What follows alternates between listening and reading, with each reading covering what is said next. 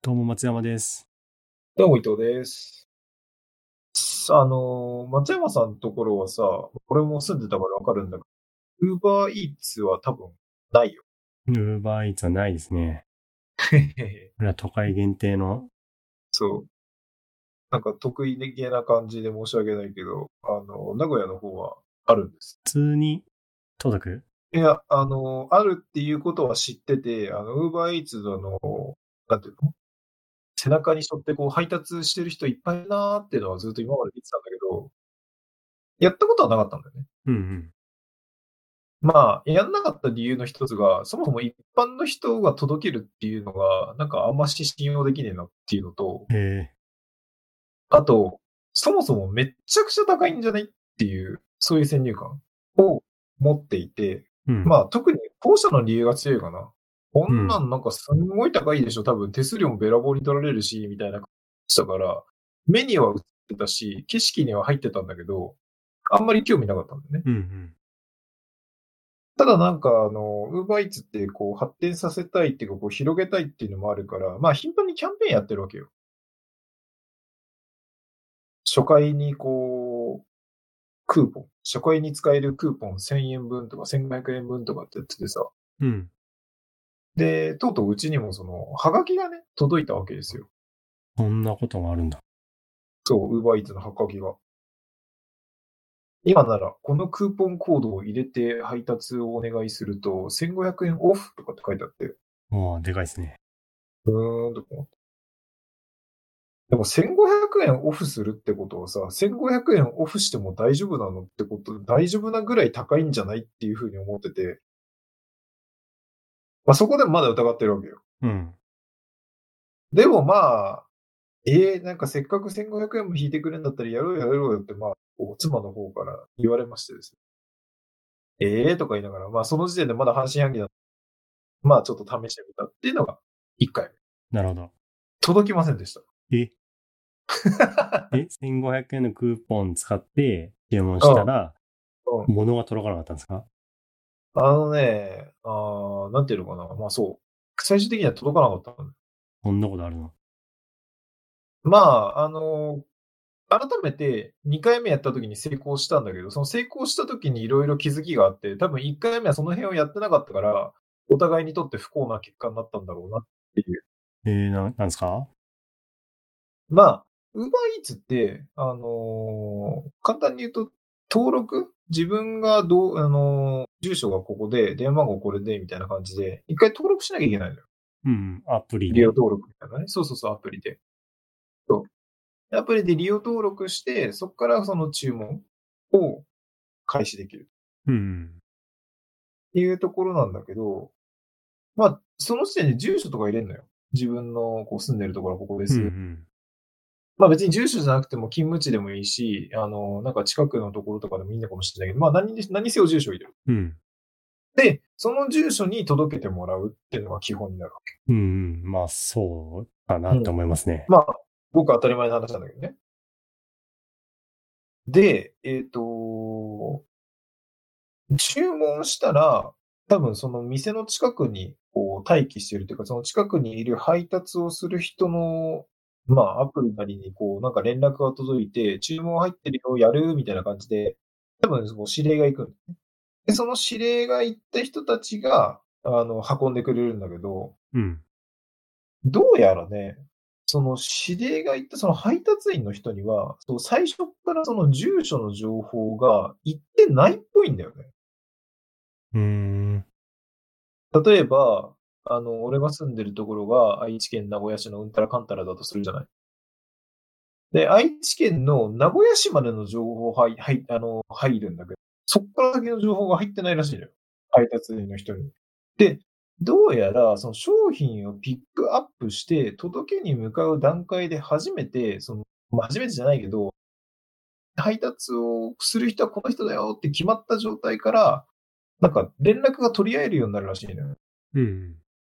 で、配達員の人が、ただ俺の方にそのアプリ、あアプリを通じて、住所どこですか？どこに配達すればいいですか？っていう風な感じで、なんか連絡をくれるっぽいんだよね。なるほどね。で、それに対して、じゃあ、あの、なんとか何しろなんとかまでお願いしますみたいなメッセージを送って、やっとそこに配達ができるっていう仕組みっぽいね。で、初回は、その仕組みを全く調べずにやったから、なんか住所入れて、ああの、ポチって押せばいいんじゃないの？って感じでやって、待てと暮らせと注文が、あの、届かないと。なんだ俺全然届かないじゃないかっていう話で、初回は届かなかったんだよね。うん。で、そうこうしているうちになんか注文はキャンセルされましたと。で、電話をかけましたが、あの、レお出にならなかったので注文はキャンセルされましたとかっていうから、何を言ってるんだこいつはと。で、なんか問い合わせ窓口みたいな場合の注文については、あの、おお費用はかかりませんが、次回以降無断でキャンセルされますと、費用がかかりますとかっていうからさ。いやいやいやいや、無断でキャンセルも何も言われた通りしたぞ、俺は、とかって思って、うん。問い合わせ窓口に、いや、電話なんかそもそも来てないし、あのーずっと待ってたんだけど、みたいな話を送ったら、うん。あの大変失礼いたしましたと。なんか、あの、配達員の方にん何かしら不備があって届けられなかったものと思われ。で、つきましては、その、次回使えるクーポン、500円分をプレゼントいたしますうん。まあ、それが届いたわけ。で、とはいえだよ。なんか1500円のクーポンもなんかうまく使えなかった使えないかよくわかんない。それでまた500円のクーポンも、なんかよくわからんなと思ってやめようかなと思ったんだけど、まあ前回ほら、話した時に Uber Eats の話でもやってみるなんて話をちらっとしたからさ。じゃあ、Uber Eats? もうなんかあんまりやる気もないんだけど、1回ぐらいやってみようかなと思って、今度は俺がみっちり調べて、うん。あの、注文をしましたと。そしたら、どうやらさっきのことみたいな、さっきみたいなことが分かったわけよ。だからこっちはその住所をもう登録の時点で入れてるし、ボタンを押した時点で、住所の配達員の人に言ってて、もうそのまま待ってらそこに届くんじゃないと思ってたんだけど、どうやらいちいち教えてあげなきゃいけないっていうことが分かって、今日はそれをいちいち教えて、届けてもらって、やっとゲットできた。うーん。で、それは1回目は、教えてくださいって来て、来てた、来てなかったんですか？ただね、見る限り来てなかった気がするんだよね。えー、じゃあ、電話は？電話っていうのは要するにそのメッセージのことなんじゃないかなと思ってるんだけど、まあその辺は実はまだそこまで詳しく調べてはいない。なるほどね。ただまあ何にせおそらく前回は俺も使い方がよくわかってなかったし、もしかしたら配達員の人も何かしらのトラブルがあったかもしれない。まあ、で使ってみて気づいたことっていうのは、まあ、案外手数料は安い。うーん、どんくらいですか？200円ぐらい。ああ、それは値段に関係なく？うん、そうそうそうそう、多分ね。今回頼んだのは1500円のクーポンにさらに500円のクーポン使えるってんで、2000円ジャストのやつ頼んだんね。で、2000円ジャストのやつ頼んで、なんだ、なんだのかんだの？なんか手数料頼んだのかんだのって言って、実質の差額で払ったのは500円いかないぐらい。じゃあ2000円分の商品を買ったら2500円ぐらいに。あ、ざっくりそうだね。2500円、まあ、2400円。そう、せいぜいそんなもん。だからもう、それだったら確かに。実質的にその後、そのお店とその Uber Eats とあの配達員の間にどういうやりとりがあって、どんだけのお金がもらえるのかは知らないよ。ただまあ、結局、うちが払う金額、利用者が払う金額としては、案外思ってたよりは安かっで、時間はどんくらいだったんですか？た。うんとね、なんか結構遠いところだったから30分くらいかかっああ、でも30分ぐらいか。でも、それね、なんかね、すげえかわいそうだなって思うのが、配達の人に、こう、最初に行く情報が結局 C までの情報なんだよね、多分。いや、もっとなんか詳しく書いて、だ俺のその設定が間違ってるのかもしれないから、なんとも言えないんだけど、もし本当にその詳しい住所は個人でやり取りしないとダメだよっていう風なやり方をしてるんだとしたら、C って結構広いじゃん。C の後まで欲しいですね。そう。市、なんとか町でもいいしな、なんとか区でもいいけど、それがなかったら、ここの辺でいいかなと思って配達員の人がね、行ったと思ったら、なんかやたらめったら遠いところに案内されるっていうことが多分起こり得る。うん、ですよね。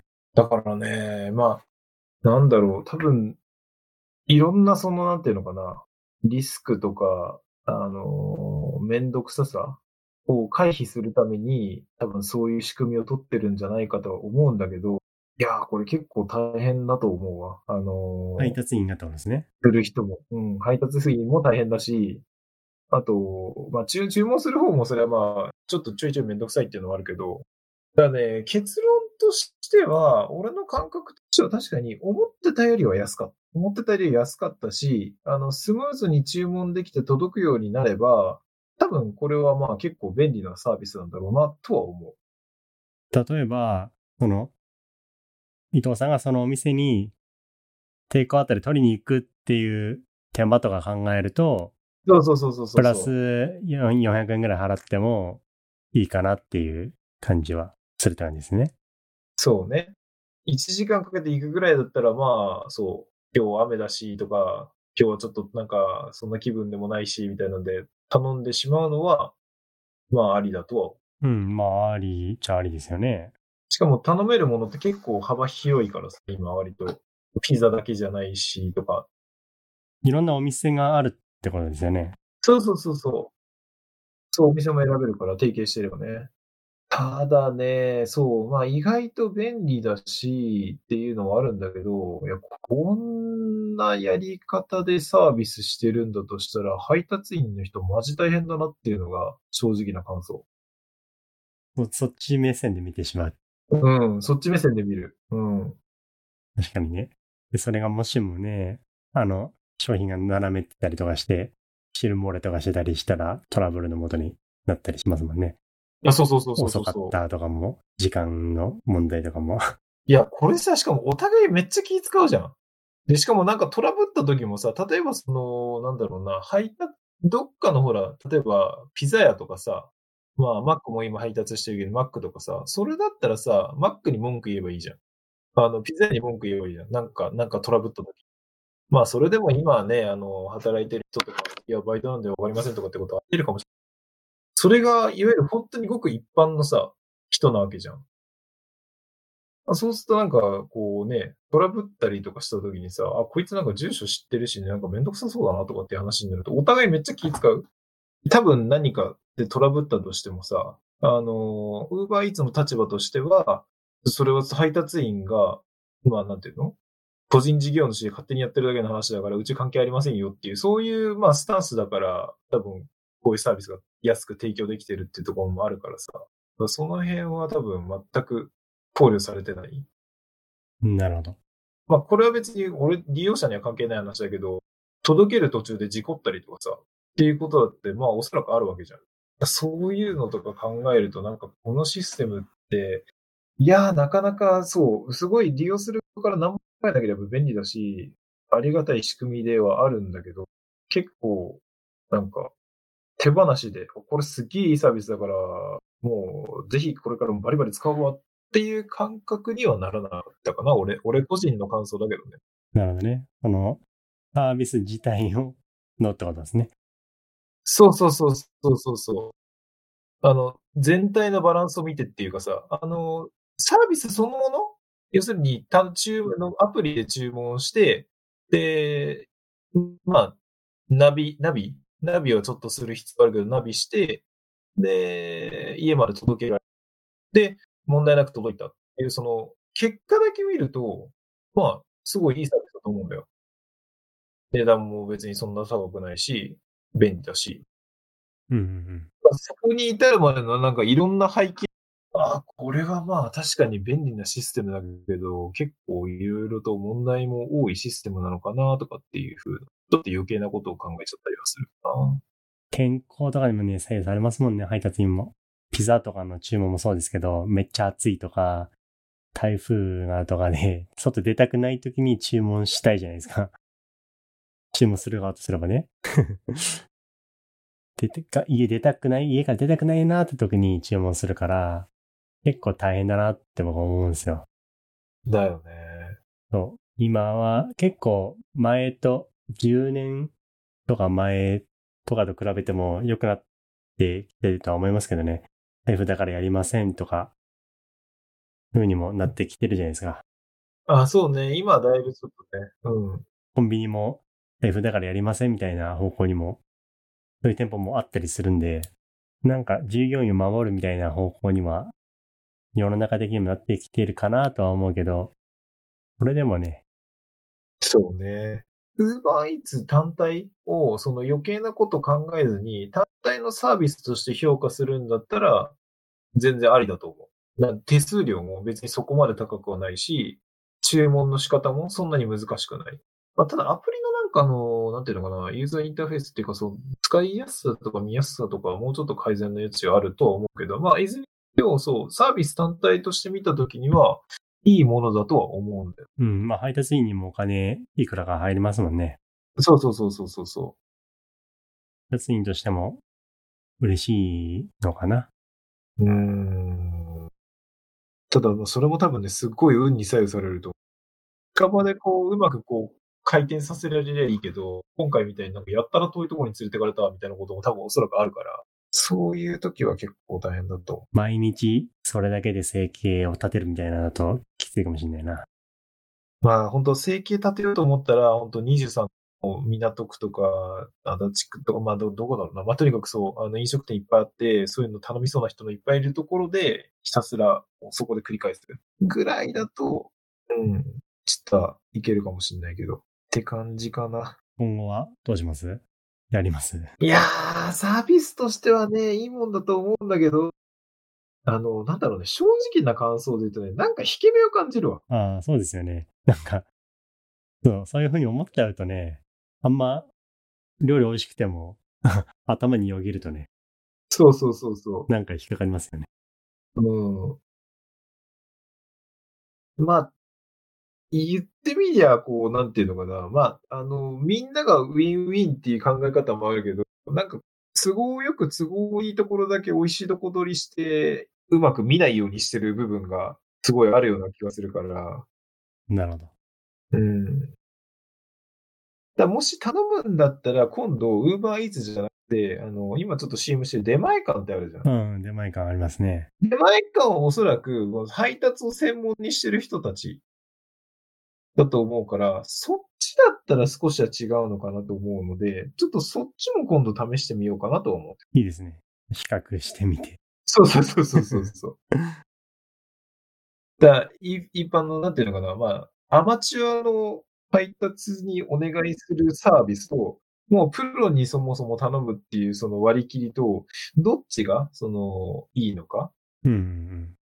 これ手数料とかまだ全然調べてないから、めっちゃ高いかもしれないし、そうでもないかもしれないしっていうのは全然分かってないけど、そう、その辺含めて今度ちょっとね、検証してみようかなっていう感じで、そんな感じですかね。はい。ありがとうございました。ありがとうございました。